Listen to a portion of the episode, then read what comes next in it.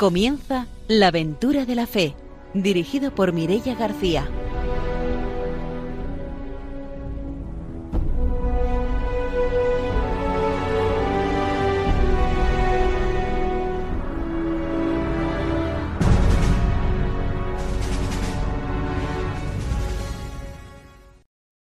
Buenas noches desde Radio María. Empezamos un nuevo programa de la aventura de la fe, terminando ya este mes, este octubre misionero, y saludamos a nuestros colaboradores. Está, como siempre, con nosotros el padre don Arturo García. Buenas noches.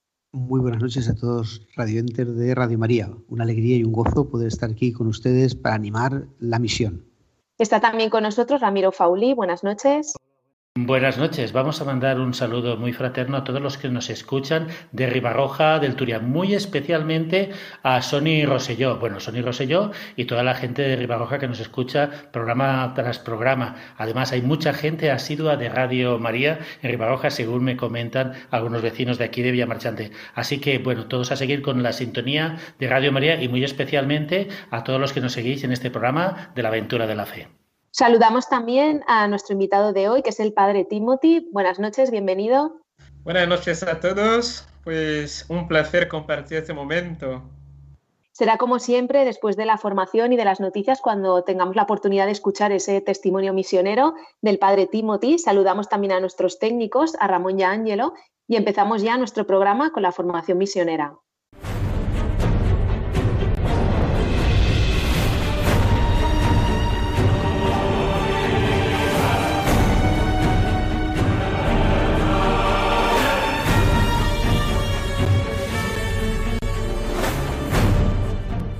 El padre Arturo García nos trae la formación misionera. Efectivamente, vamos a continuar con esta encíclica estupenda del Papa San Pablo VI y vamos a ver eh, una parte muy importante que está titulada Búsqueda de la Unidad. Eh, fue nada menos que, nuestro Señor Jesucristo el que en la oración que va desde el huerto de los olivos hasta, perdón, desde el cenáculo hasta el huerto de los olivos, el que dice, Padre, que sean uno como tú y yo somos uno para que el mundo crea esta necesidad de, la unidad. Vamos a ver cómo nos lo dice este número 77. Dice, la fuerza de la evangelización quedará muy debilitada si los que anuncian el Evangelio están divididos entre sí por tantas clases de rupturas. ¿No estará quizás ahí uno de los grandes males de la evangelización? En efecto, si el Evangelio que proclamamos aparece desgarrado por querellas doctrinales, por polarizaciones ideológicas o por condenas recíprocas entre cristianos al antojo de sus diferentes teorías sobre Cristo y sobre la Iglesia, e incluso a causa de sus distintas concepciones de la sociedad y de las instituciones humanas, ¿cómo pretender que aquellos a los que se dirige nuestra predicación no se muestren perturbados, desorientados, sino escandalizados?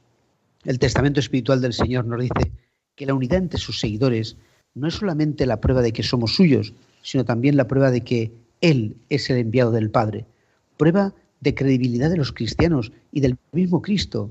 Evangelizadores, nosotros debemos ofrecer a los fieles de Cristo no la imagen de hombres divididos y separados por las luchas que no sirven para construir nada, sino la de hombres adultos en la fe, capaces de encontrarse más allá de las, de las tensiones reales, gracias a la búsqueda común, sincera y desinteresada de la verdad.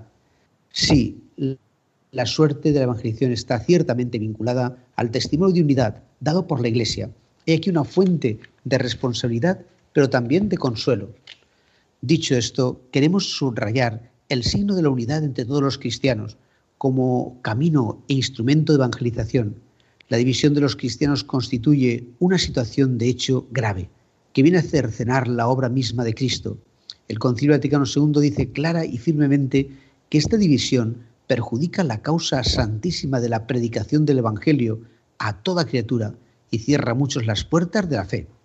Por eso, al anunciar el año santo, creímos necesario recordar, es el año 1975, cuando se escribe esta encíclica Nunciandi, dice eh, a todos los fieles del mundo católico que la reconciliación de todos los hombres con Dios nuestro Padre depende del restablecimiento de la comunión de aquellos que ya han reconocido y aceptado la fe por la fe en la fe a Jesucristo, como Señor de la misericordia, que libera a los hombres y los une en el espíritu de amor y de verdad. Una gran sensación de esperanza, vemos los esfuerzos que se realizan en el mundo cristiano en orden al restablecimiento de la plena unidad deseada por Cristo. San Pablo nos lo asegura, la esperanza no quedará confundida, no defrauda. Mientras seguimos trabajando para obtener del Señor la plena unidad, queremos que se intensifique la oración. Además hacemos nuestros los deseos de los padres del tercer sino de los obispos, que se colabore con mayor empeño con los hermanos cristianos a quienes todavía no estamos unidos por una comunión perfecta, basándonos en el fundamento del bautismo y de la fe que nos es común, para ofrecer desde ahora mediante la misma obra de evangelización un testimonio común más amplio de Cristo ante el mundo. Nos impulsa ello el mandato de Cristo, lo exige el deber de predicar y dar testimonio del Evangelio. Bueno, pues todo esto sobre la necesidad de la unidad, que no solo es pues de la Iglesia Universal, sino también pues en cada parroquia, en cada misión, entre todos los cristianos, las familias cristianas, el que estemos unidos hace creíble el Evangelio y en cambio cuando estamos pues divididos, enfrentados, estamos dificultado, dificultando esa fe eh, en los hombres. Pues hasta aquí nuestra formación misionera de hoy. Nos vamos con las noticias.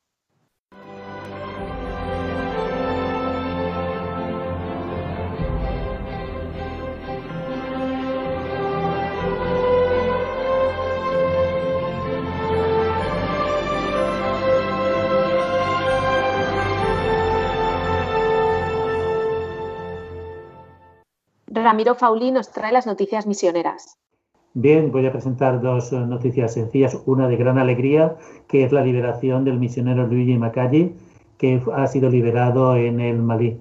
Recordemos que fue secuestrado hace dos años, concretamente en septiembre del 2018, y ha sido liberado junto con otras, otras personas, entre ellos una cooperante francesa y el propio exministro del Malí el superior de la Sociedad Misiones Africanas, a la que pertenecía este misionero italiano, ha expresado su alegría a toda la Iglesia, ya que dice, llevamos dos años esperando esta noticia. Rezábamos todos los días por esto, junto con muchas personas y en particular con toda la diócesis de Crema y la de Niamey, donde el padre Gigi había trabajado y donde actualmente desempeñaba su labor.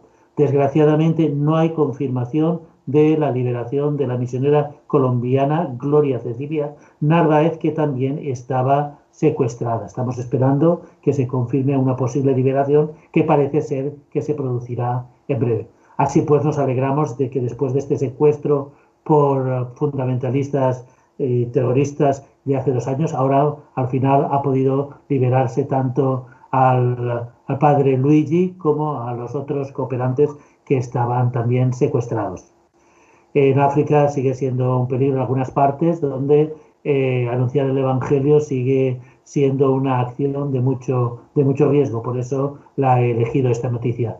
Y después otra noticia que me parece como anecdótica, curiosa, que es de aquí de España, de la diócesis de Zaragoza, y es la noticia de que intercambiaron, al no poderse hacer la ofrenda de flores, la delegación de misiones ha propuesto pues que se ofreciera eh, pues esa ofrenda floral con un donativo a las misiones. Yo me he acordado también de la acción que desarrollan también las diócesis de Valencia con estas guirnaldas de becas que ofrecen a la Virgen de los Desamparados, también becas para las, las misiones. Así pues, eh, esta pandemia del COVID ha hecho que, si bien se suprimen algunos actos, también haya como una imaginación en toda la iglesia para ofrecer, y qué mejor que las misiones, algunos hechos significativos, porque nuestra madre eh, va a, acoger con gran plegaria esta ofrenda floral de los donativos a sus hijos que están en las misiones. Animamos pues a todas las delegaciones de misiones a hacer actos en estos tiempos de pandemia, actos que nos solidaricen con las misiones. Desde aquí animamos a todas las diócesis. Pues hasta aquí nuestras noticias misioneras. Nos vamos ya con la entrevista de hoy. Qué bien se está cuando se está bien. Tú me lo has enseñado. Y tengo prisa en amarte. Qué bien se está contigo. Qué bien se está cuando se está bien. Tú me lo has enseñado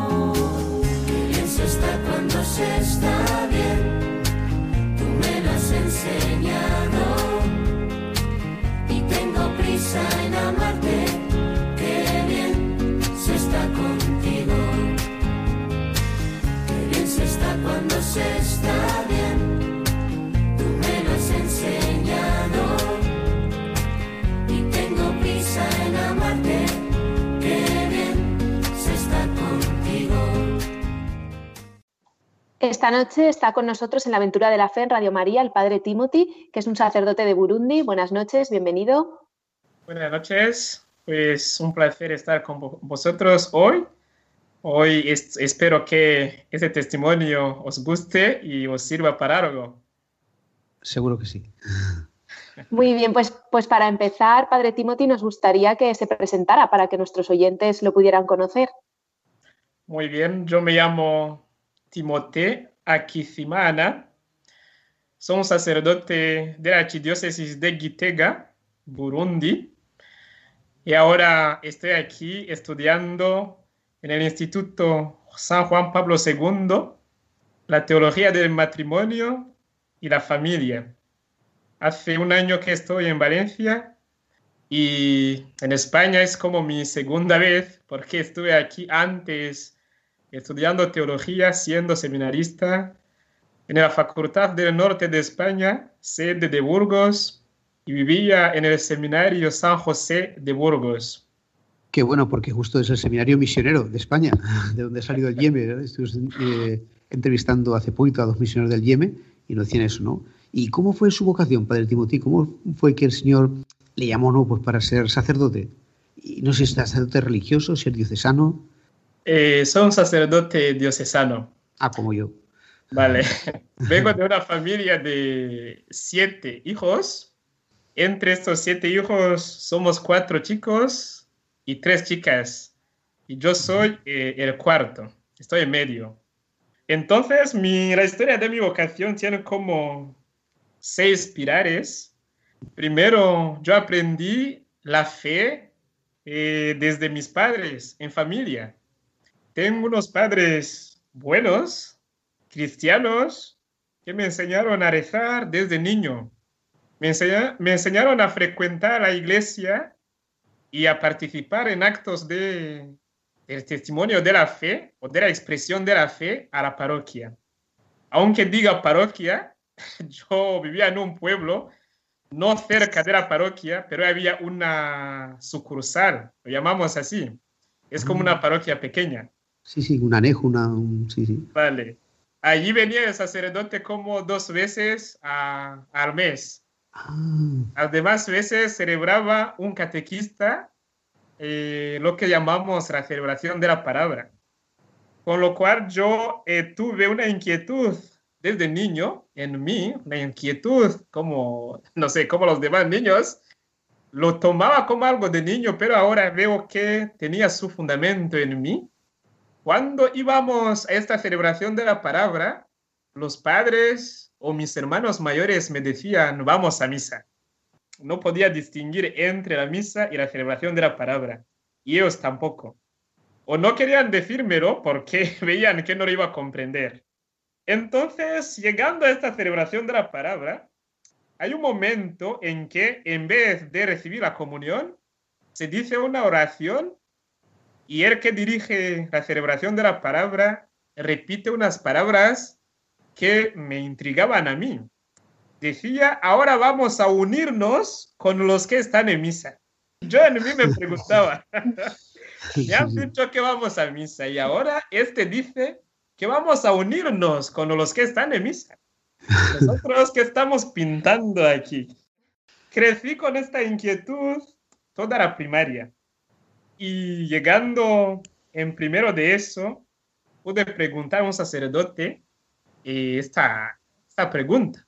¿Cuál es la diferencia entre los que están en misa y los que están ahí celebrando, pero que no están en misa? Y me explicó entonces el sentido de la misa y el sentido de la celebración de la palabra. Cuando no se puede comulgar, siempre el catequista entona esta oración y la gente lo repite y en medio está esta palabra que dice, nos unimos a los que están en la misa. Yo tuve una suerte con los sacerdotes de mi parroquia, me conocían bien y yo los veía bien. Aprendí mucho de ellos, hasta que el vicario parroquial me pidió un día eh, si yo no iría al seminario para seguir mis estudios en el seminario. Participaba en el grupo de los monaguillos, leía la palabra de Dios en la iglesia, pero no había oído lo que se llama un seminario menor. Y gracias a ese sacerdote, el vicario de mi parroquia, yo llegué al seminario en tercero de eso. Y eso es un signo para mí también que indica una cosa y que no se veía que tenía que revelarse en el futuro. En Burundi no se permite ingresar en el seminario menor a mitad del ciclo. O bien entras en primero de eso o en primero de bachillerato. Pero yo pude ingresar en tercero de eso. Eso no sabía que iba a permanecer en mí como un recuerdo estupendo, pero ahora cuando recuerdo, cuando lo medito, veo que ha sido la mano de Dios, porque no se hace para los demás, pero por mí ocurrió. Entré en el seminario menor el año 2001, terminé en 2006 e ingresé directamente en el, en el seminario mayor. Pasé un año de la propedéutica, luego dos años de filosofía en Bujumbura, la capital de Burundi, la capital económica. Tenemos dos capitales ahí, una económica y otra política. La política es de Gitega, mi ciudad, y la económica es de Bujumbura. Pasé entonces tres años en Bujumbura estudiando eso, la propedéutica y la filosofía. Pasé también un año eh, de ejercicio pastoral antes de empezar la teología.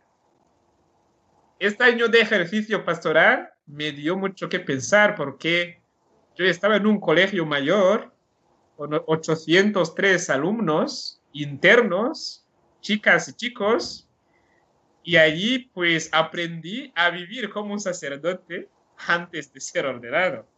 Y es el objetivo de este, de este año, que eh, el muchacho, el seminarista mayor, eh, aprenda a vivir con los seminaristas, también con los feligreses y los sacerdotes sobre todo, para que descubra poco a poco si eso que tiene en su corazón es suyo o si no es de verdad.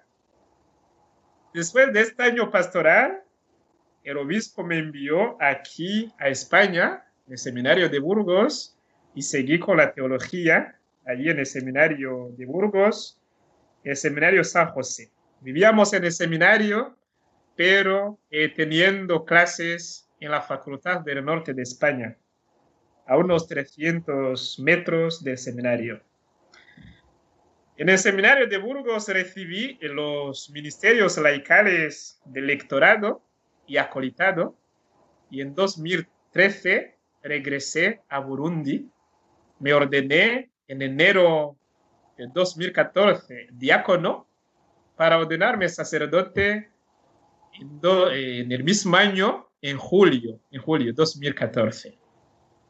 Para mí, eh, el sacerdocio es una vocación especial. Es especial porque, y aunque lo desees mucho, no, no lo vas a conseguir como un logro. Todo lo que he visto es que el sacerdocio, aunque es mucho caminar, es mucho esperar, es como algo que Dios te prepara. Él lo prepara, tú no lo sabes, y te hace pasar por un camino con inquietudes, preguntas, y al final te descubres en manos de alguien, en manos de alguien. Es así que me siento. Yo me siento como en manos de alguien que es el jefe que dirige el proyecto y no yo.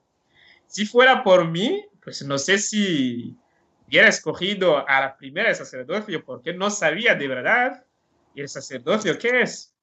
No tengo sacerdotes en mi familia para aprender, para poder aprender esto desde niño. Solamente lo aprendí de parte de los demás sacerdotes que tenía la parroquia, pero no lo veía como algo mío.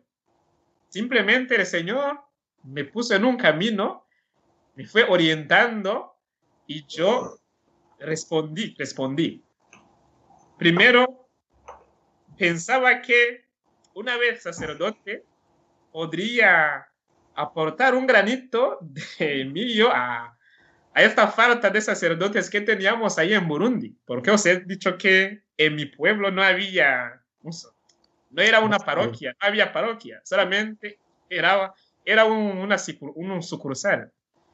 Con lo cual, la gente deseaba mucho la misa, deseaba y sigue deseando los sacramentos, porque hasta ahora mi pueblo no tiene parroquia. Yo pensaba que una vez sacerdote iba a ir ahí a, fin de que la gente no se queje nunca de no tener esos sacramentos. Y fijaos dónde estoy. No estoy en mi pueblo, sino muy lejos de mi pueblo. Por eso digo que el sacerdocio lo, lo entiendo, lo veo como, pues, un camino, una vocación, una llamada del Señor. Él mismo dirige, eh, dirige eh, la persona que llama en un camino que él ha escogido. Y cuando tú respondes, cuando él dice sí quiero, te enseña eh, lo que Jesús enseñó a sus apóstoles y actúas en nombre de la iglesia, se entiende, en nombre de Jesucristo, con la iglesia, por la iglesia, y todo resumo en el amor, en el amor. He visto que sin este, este, este trato con el Señor, un trato amoroso, te puedes equivocar mucho. Pero amando lo que el Señor te va dando o cuidando lo que el Señor te va dando, puedes darte, puedes ofrecer tú también, por fin, lo que tienes o el regalo que el Señor te ha dado. Bueno, no sé si la pregunta. claro Vale, gracias. muy bien, muy bien. Y, después, además, en su relación con, no sé, con la misión, los misioneros, eh, usted ha conocido misioneros ahí en Burundi, tiene misiones también quienes han ayudado. ¿Desde cuándo son cristianos más o menos? Eh, en su pueblo, en otras zonas de Burundi. Eh, Burundi es un país no tan grande y mi diócesis también no es tan grande como Valencia, pero en Burundi es la diócesis más grande, la más importante, Gitega. Entonces, a nivel nacional, se dice las encuestas que somos 65% de cristianos católicos. 65%. Pero en mi diócesis, es la primera diócesis de Burundi, somos más o menos 82% de cristianos católicos. Unos 15% de cristianos protestantes. Uno, eh, uno con cinco de no practicantes, que no appartiene a ninguna religión. Hay musulmanes también en mi diócesis, como 0,2, por ciento musulmanes. Yo he conocido a misioneros, pero no muchos. Ahora, en mi diócesis, solamente tres parroquias entre 54 parroquias que hay, solamente tres están a cargo de misioneros italianos y españoles. He conocido los misioneros eh, cuando venían a dar unas charlas a los jóvenes en el seminario. Y de hecho, yo quería ser jesuista. Es una historia larga, no la voy a contar ahora, no sé si me va a dar tiempo. Al final de que cuando vi que eso no era mío, pensé poner pues, más carga o ponerme, entrar todo eh, con esta vocación de un sacerdote diocesano, porque lo había deseado ser jesuita. Tuve unas charlas con ellos También tuve charlas con los misioneros javerianos, y los dominicanos o los, dominico, los dominicos, ¿vale? Sí, sí, sí. Vale. Y hay otros, hay otros que están ahí, pero los primeros, los primeros que evangelizaron Burundi, como toda África, son los padres blancos. Ellos ahora siguen la misión en África como en Burundi, pero, pero se nota, se nota una disminución, una gran disminución de la, de la labor misionera de los misioneros extranjeros, sobre todo en Burundi y en mi diócesis en particular, porque como os he dicho, solamente tres parroquias están a cargo de misioneros. Antes nos contaba que en ese proceso de formación en el seminario fue enviado aquí a España, al seminario de Burgos. ¿Cómo fue esa primera vez que, vino aquí a España? ¿Cuál es la realidad que se encontró? Pues yo pude ver una realidad nueva. Me encantó primero venir aquí para poder experimentar una realidad nueva, ver la otra cara de la iglesia, la iglesia mayor, porque la iglesia en Burundi es muy joven solamente llevamos alrededor de 110 años como iglesia en Burundi. Y cuando vine aquí a seguir con la teología, tenía muchísima curiosidad saber cómo son los cristianos aquí en Europa.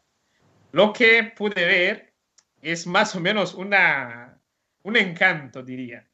Se dice en Burundi que Europa ya no tiene cristianos no los hay. Han desaparecido. La iglesia ha envejecido mucho. La gente no reza. Es eso. Los medios de comunicación. Los periodistas comunicáis, no sé, cosas raras. Pero yo pude ver que aquí hay cristianos, aunque son pocos, aunque hay mayoría, que no participan en las, las ceremonias, las celebraciones dominicales pero se ve una, una semilla que ha arraigado mucho mejor eh, a un nivel que nosotros no llegamos todavía. Con lo cual pude experimentar en primera persona lo que significa la iglesia en sus raíces, diría así. Ver que en un pueblo hay dos personas que dicen, hoy vamos a misa, vamos a celebrar la misa y somos dos, vendrá el cura y, haremos la misa a dos, eso significa mucho para mí. Ahí en mi pueblo, si somos cinco, vamos a perder el tiempo diciendo estamos en misa, porque la misa incluye la comunidad, una asamblea. Esa es la idea que tenemos. La iglesia es una asamblea, una asamblea de personas que están ahí. Pero, pero, pero de verdad, la iglesia está primero en el corazón y no en, gente que están ahí. Es verdad, la iglesia son personas, la asamblea, pero la iglesia empieza en el corazón. Y teniendo esta fe, teniendo este compromiso con la fe bautismal, diciendo yo voy a ir a misa aunque sea, estemos a dos, haremos una misa y será una misa válida, me ha enseñado mucho, me ha enseñado mucho. Y en el seminario eh, estuve con otros chicos españoles de Burgos, de La Rioja y de Soria. Íbamos compartiendo experiencias. Yo aprendí mucho. Aprendí mucho porque lo que, las ideas que tenía sobre la iglesia eran como pocas, carentes, carentes. Pero aprendiendo de una persona que ha vivido en una iglesia con una historia más larga, pude aprender mucho. Para nosotros aquí en España hablar de, Burundi suena como algo extraño, ¿no? Pero nosotros lo englobamos todo con, África, ¿no? Y me imagino que, la iglesia africana tendrá muchas variantes y dentro de Burundi también, como es la iglesia, la iglesia española. ¿No te da la sensación de que desde Europa vemos a África como una uniformidad cuando es una iglesia plural, eh, distinta, ¿no? Exactamente. Aquí muchos, supongo que habrá algunos que sepan la realidad, pero muchos aquí no saben o se equivocan hablando de África. es un continente inmensamente grande, tres veces o más que Europa. Y allí hay culturas diversas, distintas. Y según la cultura, te encuentras con una iglesia también que tiene sus facetas que hay que matizar. Eh, pongo un ejemplo, ahí en Burgos hay una persona que me ha hecho una pregunta. Oye, de tu país a África, ¿cuántos kilómetros hay?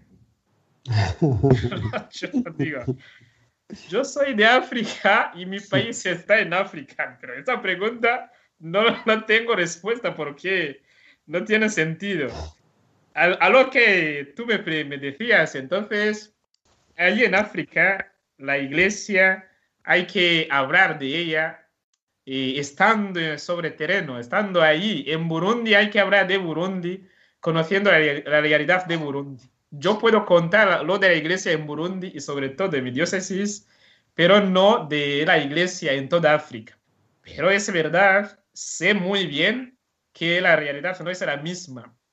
Hay, por ejemplo, países como la República Democrática de Congo, donde tienen un rito de celebración de la misa distinto del rito romano. El rito Zairua, Rojite Zairua, es aceptado en la iglesia romana y allí la realidad de la iglesia no es tan uniforme como en los demás países. Si te vas a África del Oeste, con la cultura que tienen de alabar o dar gracias bailando de una manera, bueno, que sorprende a muchos, pues no puedes coger este ejemplo y decir, en África se baila en misa. Y coger este ejemplo, porque en mi país sí hay una manera de alabar a Dios bailando, pero muy, muy distinta de lo que se hace en África del Oeste. Con lo cual, es verdad, la iglesia en África tiene variedades eh, de expresiones para expresar la fe y para alabar a Dios y para vivir esta fe. Y entonces también, eh, Padre Timothy, eh, nosotros vimos desde aquí esa misión, pero ¿y cómo es? Eh, nos ha contado un poco del seminario, nos ha contado también un poco pues, su vocación, pero hay también ya religiosos que son de allí mismo, de Burundi, por ejemplo. En Burundi tenemos la suerte eh, de que nuestra cultura, antes de que vinieran los misioneros, la cultura era profundamente religiosa. Y es una cosa, es una sorpresa, es una sorpresa cuando lo pienso, cuando todos los burundeses, cuando pensamos en el cristianismo, nos sorprende. Nosotros teníamos una forma de eh, dirigirnos a nuestro Dios que parece a la forma del judaísmo de rezar o de concebir a Dios. El Dios en Burundi, el dios de Burundi, para decirlo así, era un dios único. Nosotros no admitíamos muchos dioses. Un dios uno, no más, único, un dios omnipotente, padres de los hijos, un dios creador, un dios que crea a base del agua para desarrollar esto, no sé, me costaría mucho tiempo, pero voy a decir en pocas palabras eh, la concepción de Dios allí, para decir lo que han hecho los misioneros después. Teniendo un Dios, uno, único, creador, omnipotente, la gente sentía una necesidad de dirigirse a Él, porque si hay un Dios, Dios lo controla todo. Era así. Si no piensas en Dios, es que te va a faltar algo, más o menos. Tarde, o temprano te faltará algo en la vida. Y esa vida que tienes, tú no la puedes dirigir. Hay alguien que la dirige más que tú. Una concepción muy antigua de Dios en Burundi. Entonces, había unos lugares de culto eh, preparados para esto, eh, plantaban una, un árbol sagrado, había árboles sagrados, con lo cual el lugar de oración o el lugar de culto tenía un árbol que está ahí y ponían una alfombra de hierbas. La gente iba a postrarse ante eh, este lugar o en este lugar para dirigirse a Dios y pedirle lo que querían. Pero antes de este culto, había un rito que se parece más o menos al bautismo, el rito que se llamaba Kubandua, era como una introducción en la familia de los que pueden dirigirse a Dios a través de un intermediario que se llamaba Kiranga. Con lo cual, veis o entendéis que en Burundi hemos conocido una región por mí verdadera, mm. le faltaba solamente la figura de Jesucristo. Lo que hicieron los misioneros entonces en el principio es quitar la, o la figura del intermediario, la persona de Kiranga, y poner la persona de Jesucristo. Para dirigirse a Dios no necesitáis a Kiranga, necesitáis a Jesucristo. Bueno, estoy parafraseando eh, la enseñanza primera de los misioneros. Este rito de iniciación que parecía al bautismo se hacía en un lugar muy, muy distinto, muy preparado para eso. Era un encuentro de dos ríos donde, donde hay más agua o agua que tiene una buena corriente.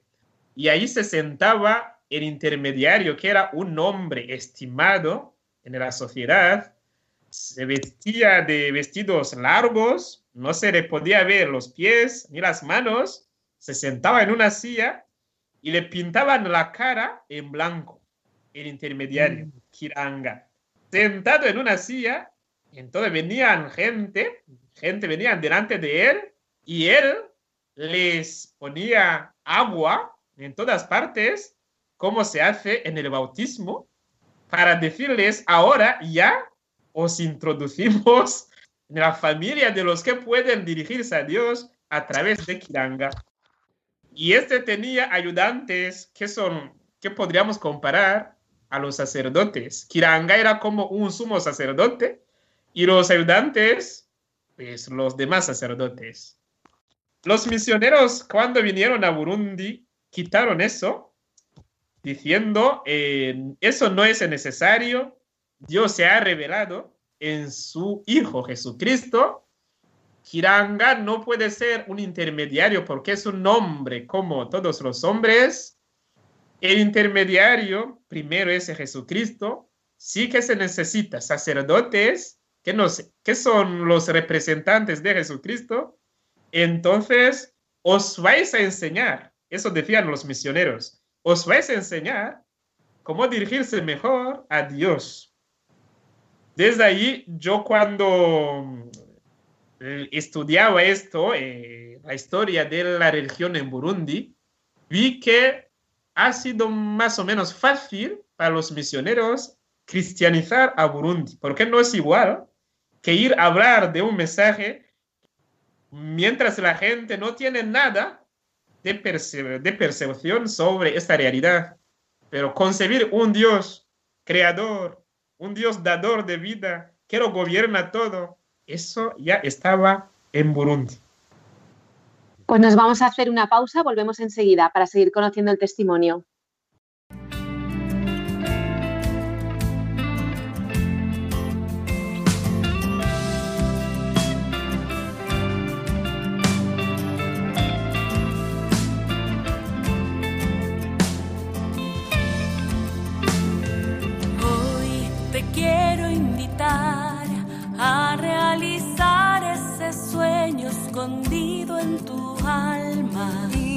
Por fin despertar al mundo elevando un canto lleno de esperanza. Ven, no tengas miedo, no mires atrás.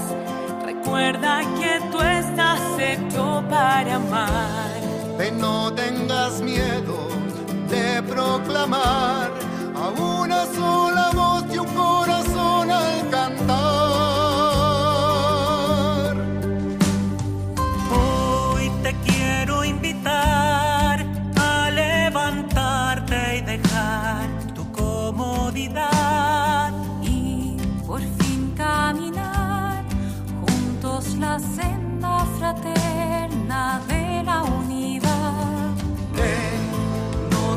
tengas miedo, no mires atrás. Recuerda que tú estás hecho para amar. Ven, no tengas miedo de proclamar a una sola voz y un corazón al cantar. Estamos en Radio María, en la aventura de la fe, y esta noche estamos conociendo el testimonio del padre Timothy, que es un sacerdote de Burundi que actualmente está aquí en España. Antes de la pausa nos estaba contando cómo era la misión antes en Burundi, pero cómo es, hoy en día esa misión. Hoy en día en Burundi la misión evangelizadora la llevan a mayoría los sacerdotes autóctonos de Burundi. Hemos conocido a obispos pues, misioneros, pero hoy en día en Burundi tenemos ocho diócesis y todas estas diócesis tienen obispos de Burundi, naturales de Burundi. Sacerdotes los hay, pero no suficientes. Vocaciones, comparando con España o con Europa, podríamos decir que nosotros vamos mejor. Entonces, después de lo que han hecho los misioneros, nosotros hemos aprendido la fe, hemos aprendido a vivirla y hemos aprendido a transmitirla. Cada diócesis tiene un seminario menor, pero los seminarios mayores son interdiocesanos. Dos seminarios mayores de filosofía y dos seminarios mayores de teología. Lo que quiero decir es que los sacerdotes y los obispos primero y los sacerdotes intentan comunicar la fe de Jesucristo, la fe en Jesucristo, a todos los burundeses. Hay algunos, poquitos, pero hay algunos que todavía no conocen a Jesucristo en Burundi. Lo que se hace es, primero, acercarnos de la persona de la mejor manera posible, con el testimonio de la vida. Los que todavía no han conocido a Jesucristo, lo que les enseñamos es la vida, cómo vive un cristiano o cuáles son los intereses, las ventajas de una vida cristiana. Como no somos muchos sacerdotes, eh, se entiende que eh, pasamos también por los laicos. Los laicos participan mucho en la misión evangelizadora, en la misión pastoral, desde las pequeñas comunidades de base, pasando por la parroquia hasta la diócesis y fuera de la diócesis. En mi diócesis de Gitega, nosotros somos alrededor de 230 sacerdotes naturales que estamos en vida, para decirlo mal, en actividad. Pero de estos 230 sacerdotes, hay por lo menos 50 que están fuera de la diócesis de Gitega. O bien están en misión Fidei Donum en otras diócesis de Gitega, o bien están fuera del país, están aquí en Europa, en España. En España por lo menos hay cinco sacerdotes de Burundi. En Italia hay sacerdotes de Burundi en misiones, en Alemania, en Suiza, en Austria y uno en Estados Unidos. La misión, como he dicho, tiene que empezar por el modelo de vida. Ahora, hoy en día en Burundi, es muy interesante y muy relevante la labor de las pequeñas comunidades de base. Para transmitir el don de la fe se implican mucho las familias. Una comunidad de base tiene como 80 personas. Sería como 20 o 30 casas. Marido y mujer e hijos. 20 casas.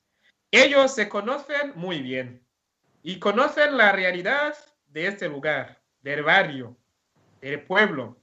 Conocen quién es cristiano y quién no lo es. Quién, quién vive verdaderamente la fe y quién le cuesta. Los sacerdotes nos apoyamos en ellos para conocer la realidad del lugar y así poder inventar o crear. Hay que ser muy, muy creativo para transmitir, transmitir la fe, ver en por qué camino podemos alcanzar a esta persona que todavía no conoce a Jesucristo. Y a nivel de la archidiócesis hay encuentros, formaciones que tienen que ver con la misión o cómo transmitir la fe en la iglesia local y fuera de la iglesia. Y en los seminarios mayores, ahora hay como una formación para todos. Aunque la mayoría son diocesanos en estos seminarios mayores, se les enseña que la misión ad extra, la misión fuera de, de la diócesis, no concierne solamente a los frailes o misioneros, concierne a todos los sacerdotes, incluidos los, los diocesanos. Los sacerdotes que tenemos, por ejemplo, en Chad, Chad es un país de África, del centro. Nosotros en Gitega tenemos sacerdotes ahí. La mayoría de ellos son sacerdotes diocesanos. Hay algunos religiosos, pero pocos. Vocaciones nativas las tenemos a, nivel de sacerdotes diocesanos y a nivel de sacerdotes eh, religiosos.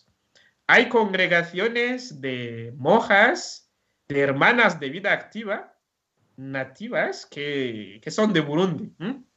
Algunos y algunas de esos religiosos y religiosas han podido eh, salir del país y fundar otras comunidades religiosas fuera del país.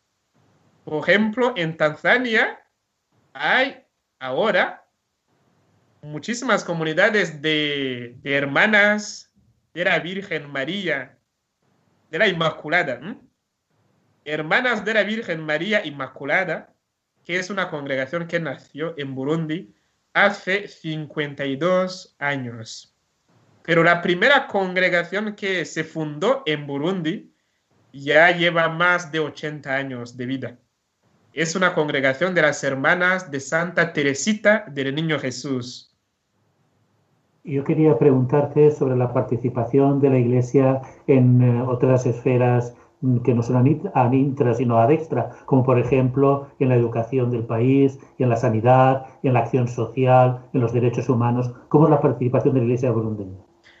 Gracias por la pregunta. La Iglesia se ha implicado mucho desde su nacimiento en Burundi en el tema de la educación, de la salud y de los derechos humanos. La mayoría de las escuelas secundarias o primarias en Burundi son colegios católicos. Y el Estado está muy agradecido de esto y anima también a otras confesiones religiosas a actuar de la misma manera. Hay hospitales, centros de salud que construyó la iglesia en Burundi, aunque en este sector no somos los primeros, eh, pero hay una labor, una participación eh, de gran calidad en Burundi. De hecho, el primer centro de salud en Burundi es un centro de, de salud construido por la Iglesia Católica. La primera escuela secundaria de Burundi es el seminario menor de Muguera y es la primera escuela secundaria de todo el país. Hay de otras, otros colegios otras escuelas que la iglesia pudo eh, ofrecer al Estado con el tiempo, porque nosotros no podíamos mantenerlas, las pasamos al Estado. Pero el Estado también ha construido y sigue construyendo centros de salud, escuelas eh, que ellos gestionan.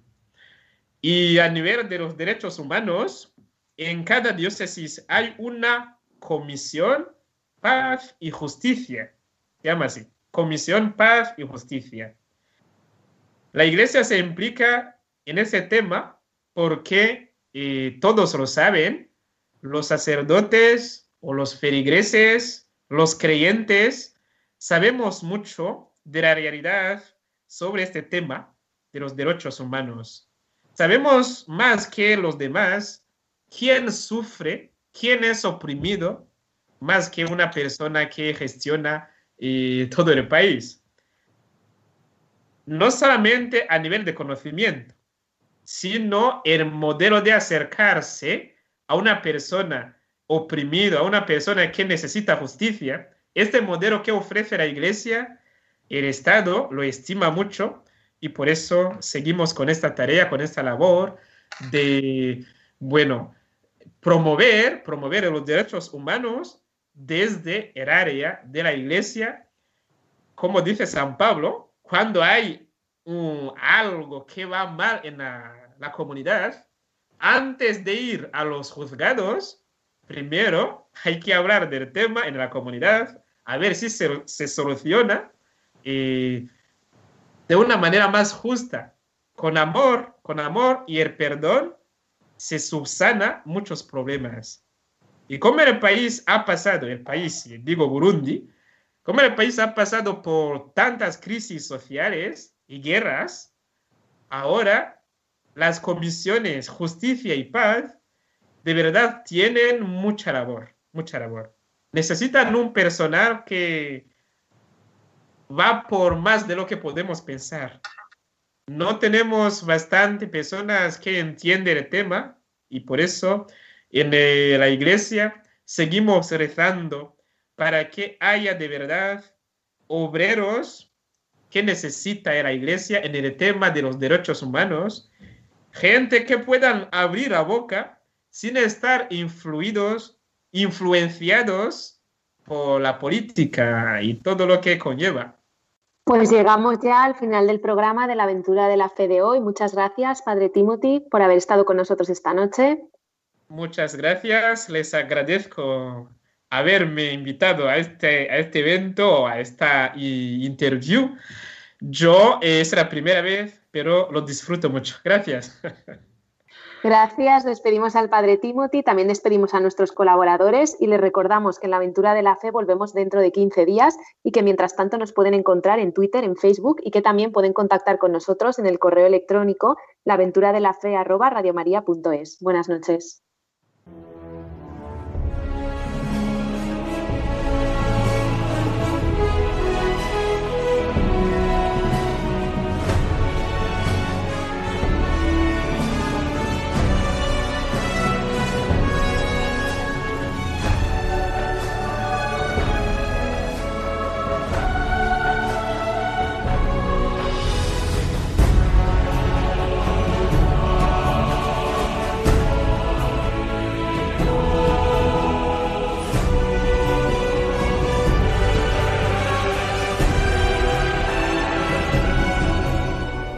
Han escuchado en Radio María La aventura de la fe, dirigido por Mirella García.